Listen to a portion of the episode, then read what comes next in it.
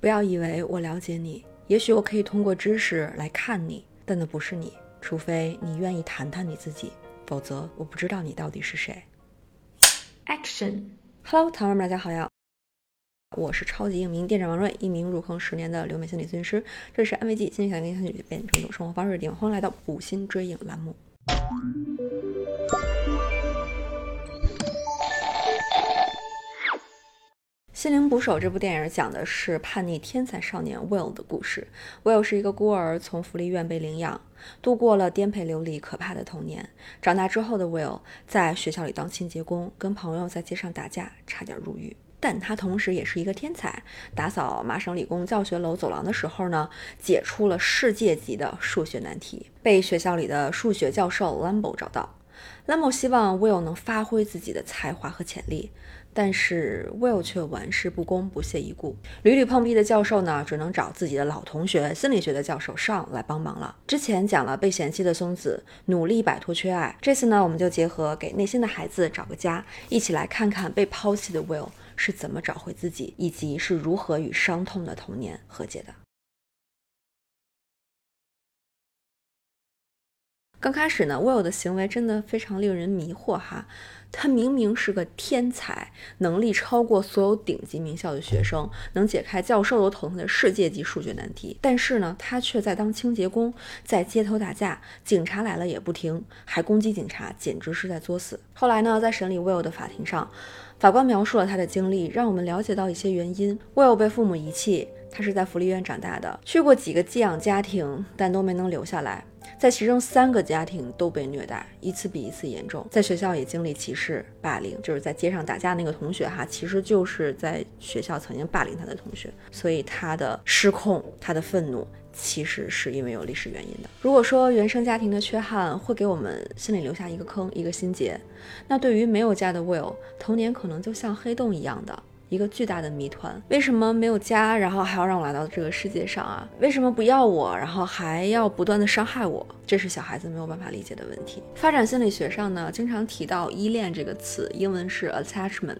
也表示一种连接、连接。小的时候，我们和父母的依恋，就是我们和这个世界最重要的连接。因为就是他们把我们带到这个世界上的嘛，没有家，没有父母的 Will 经历的童年是和世界失联的，他不知道为什么来到这个世界，然后没有家庭需要他，也没有任何人需要他，他也不知道怎么和这个世界建立关系，他也不知道自己和这个世界到底有什么关系，所以这是一种底层的真正可怕的孤独，活在这个世界上却没有一个人真的在意自己，在动荡和暴力中长大的 Will 非常容易形成负面的核心信念。核心信念呢，就是指我们对一些重要的事情牢固的、稳定不变的一种想法，它是认知心理中的一个概念。这些重要的想法是我们怎么看待自己，怎么看待这个世界，怎么看待自己即将走向的未来，是好的还是坏的，是乐观的还是悲观的，这些都和我们的核心信念有关。核心信念听起来像是个非常理性的词，但它通常并不是理性思考之后产生的想法，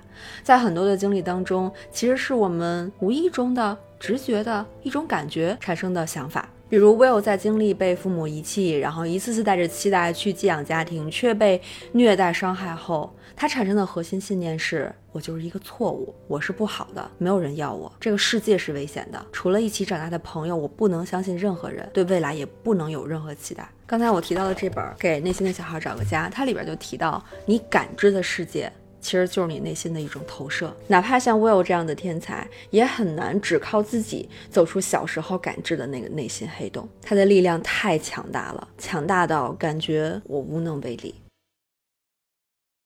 为什么会这么难呢？从体验和经历当中形成的核心信念，真的很难靠知识和理智去打破。同时呢，我们为了逃避童年带来的这个伤痛，还会形成一些独有的保护策略，是小孩子经常会用的。就是刚才我提到这本书呢，会把这种保护策略叫做“阴影小孩坚强的外壳”，也是我们之前经常提到的防御机制。Will 感觉到这个世界是危险的，所以他需要保护自己，但同时保护的这个外壳呢，也把想要帮助他的人推开了，走不进来，让他无法和这个世界的温暖产生联系，他感觉不到。所以这个保护他的壳。同时，也把他困在了那个小时候痛苦可怕的世界里边，进入了一个困境，他出不去，别人也进不来。Will 第一个使用的保护策略呢是逃避，他不断回避自己的经历。在电影中，他闭口不谈跟自己有关的过去，不想面对痛苦的回忆，拒绝见心理咨询师，也回避告诉自己喜欢的女友自己真实的情况，骗她自己有十二个哥哥。因为害怕离开这个熟悉但是也留下伤痛记忆的家乡波士顿，他和女朋友分手了。说自己不爱他，逃避大公司高薪岗位的工作面试，这些逃避的背后就是 Will 对这个世界的不信任。他不信任咨询师，不信任女朋友，不信任大公司，更不信任自己。他不相信自己会被这些光鲜亮丽的人和地方所接纳，他也不相信自己可以做到自己想做的事情。这是他的第一个保护机制。他的第二个保护策略是攻击。他攻击制止他打人的警察，在法庭上跟明明是帮他来辩护的律师争吵。为了逃避做心理咨询，他攻击心理咨询师，气走了好几个兰博教授找来的那些德高望重的啊权威的咨询师。他甚至也攻击这个一直把他视如己出的教授兰博，因为当他面对权威角色的时候，他能够感觉到对方是处在强势、高于自己的地位的，自己处在弱势，会暴露自己的伤痛，哪怕对方是想帮助自己，我有还是会感觉到自己受到了挑战。有危险，所以进入一种攻击模式，伤害对方。而这种攻击的模式，直到遇到了咨询师上才停止。童年经历带来的伤害无法用知识去解决，更需要有新的真实的体验、安全的治愈的关系，才能覆盖更新从前根深蒂固的经历和回忆，才能改变 Will 的核心信念。那帮助 Will 做到这个改变的，就是这个电影中最重要的心灵捕手——咨询师上。这部电影的英文名是《Good Will Hunting》嘛？Will 不只是心灵愿望的意思，它也是主角的名字。上帮助了 Will 找到了他内心积极的一面，他的那个阳光小孩。上不是用高深的心理理论、复杂的咨询技巧，然后来弄晕 Will，让他就范。他什么技巧都没有用，因为这些对一方面是天才的 Will 是没有用的，另外一方面对于一个渴望真实关系的人也是没有用的。上用的是真诚的理解，他用的是真心，就是这么简单。第一次见上的时候，Will 还是那个习惯嘛，想要攻击去逼走他，啊，就像对之前的那些咨询师那样去取笑他们，然后去糊弄他们。然后 Will 就想怎么攻击他呢？他又在这个办公室里边找到一幅画，那个画呢象征着上失去妻子的这个创伤，他就故意去激怒。他利用这个点，利用他逝去的妻子的这个伤痛，然后来攻击他，来惹怒他。上的确很生气，但是他没有像其他咨询师说啊，这个人在糊弄自己，在攻击自己，我不再继续跟他咨询了，我不再跟他见面了。他还是会继续见他，还是跟他约了下次的时间。其实这才是真正的心理咨询应该有的样子。那些所谓的德高望重的、呃权威的那些咨询师，在面对这种自己被戏弄、被嘲弄的情况下，然后就不给他提供咨询了，就不帮助他了。这其实并不是心理咨询的本质。心理咨询就是在面对各种各样来访抛出的挑战，就是这个挑战，这个攻击本身其实就是他们自己面对的伤痛的一部分，才是应该继续工作下去的理由，而不是那种什么都配合你的规则指令，然后你才愿意跟他们工作下去的。所以上才是一个真正的心理咨询师。Will 也正是因为他的这种坚持，所以。他也没有放弃继续见他。在后来的咨询当中呢，上不仅没有把自己咨询师的身份一直挂在嘴边，他甚至还主动告诉 Will 自己伤痛的经历，解释他为什么那么难过，失去妻子的难过，还有跟正在恋爱的 Will 会跟他聊自己关于之前婚姻的回忆，他自己的感受和想法。所以他从来不会告诉 Will 你应该做什么，不应该做什么，而是鼓励他想清楚你自己真正想要的是什么。在这种真实的相处当中，他们建立了真正的信任。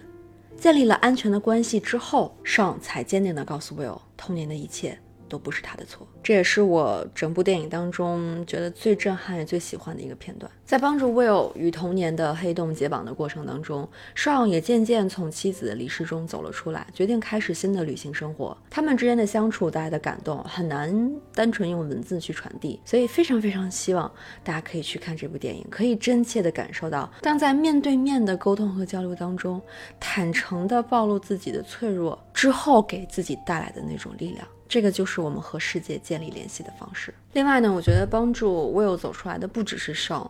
其实西财的这个呃数学教授 Lambo，他也是非常非常关键的人物，不是吗？因为如果没有他的话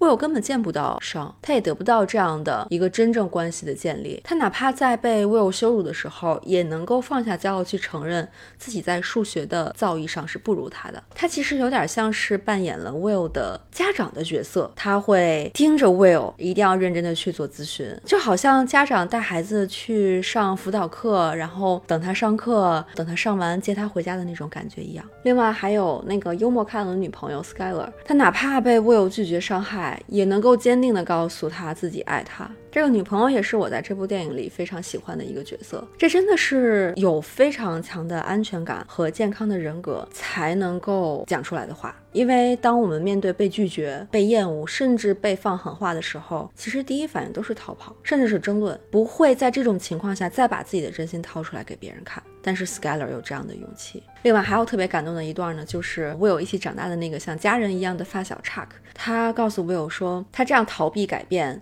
放弃变得更好的机会，其实才是对不起真正关心他的人。虽然查克也想一直跟他在一起，就这样朋友打打闹闹的生活下去，很开心，然后也没有什么烦恼，但是他就是那种没有嫉妒，就是一心为朋友好的那种真正的朋友。他希望 Will 好，他希望 Will 不要浪费自己的天赋，他希望经历每天早上去找他一起去上班的时候，有一天他真的不在了的那种失落。尽管失落，他也想去经历，因为那就意味着 Will 要去成为更好的自己了。所以 Will 很惨，他的经历真的很惨痛，对于任何一个孩子来说都是。不容易去承受的，但长大后的 Will 也很幸运，有能够放下嫉妒、真心待他的朋友，有即使被拒绝还能勇敢表达爱的女朋友，有像家长一样去呵护自己的数学教授，还有把自己真正当成一个人来对待的上心理咨询师。在这些新的经历的温暖的关系当中，Will 也重建了自己新的内心世界，覆盖了他之前的伤痛，覆盖了他之前的核心信念。他最终。勇敢地做了去找他女朋友的决定。只有一个人，他自己决定愿意从他建造的城墙般坚硬的外壳里走出来的时候，